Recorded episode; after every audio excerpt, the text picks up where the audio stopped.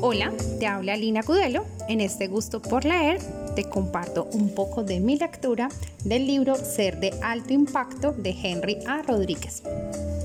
¿Has escuchado hablar del efecto mariposa? Es un concepto aportado por la física y por la teoría del caos. Plantea que el aleteo de una mariposa en Hong Kong puede desatar una tempestad en Nueva York. Una aparente acción insignificante puede impactar profundamente la vida de otros y el mundo como lo conocemos. Todos los seres humanos tenemos ese poder, pero ¿somos conscientes de él?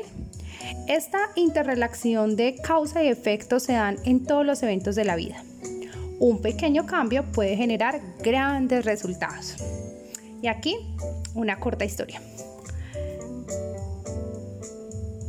Un ratón de la granja que ve al granjero y a su esposa cuando les llega un paquete por correo se pregunta, ¿qué clase de comida es esa?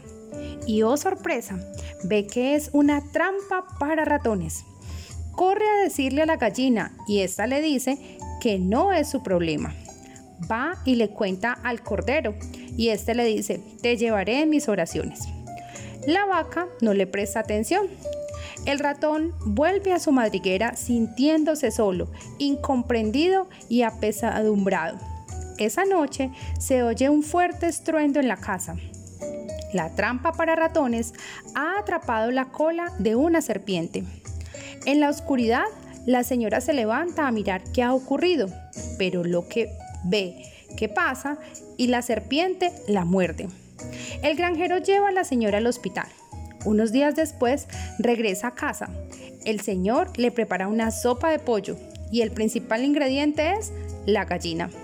Los vecinos van a visitar a la señora y para atender a los visitantes, el granjero echa mano del cordero.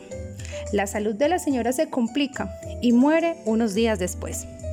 El granjero se ve obligado a vender la vaca al matadero para cubrir los gastos del funeral.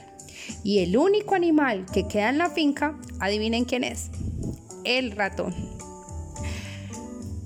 Ahora un poco de reflexión.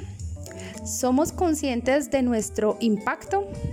¿Somos conscientes de cómo lo que pasa a nuestro alrededor nos impacta? ¿De cómo nos impactan los demás? Con frecuencia a veces estamos en modo automático, en autozombie, en la inconsciencia. Gracias por escucharme y te deseo un grandioso día.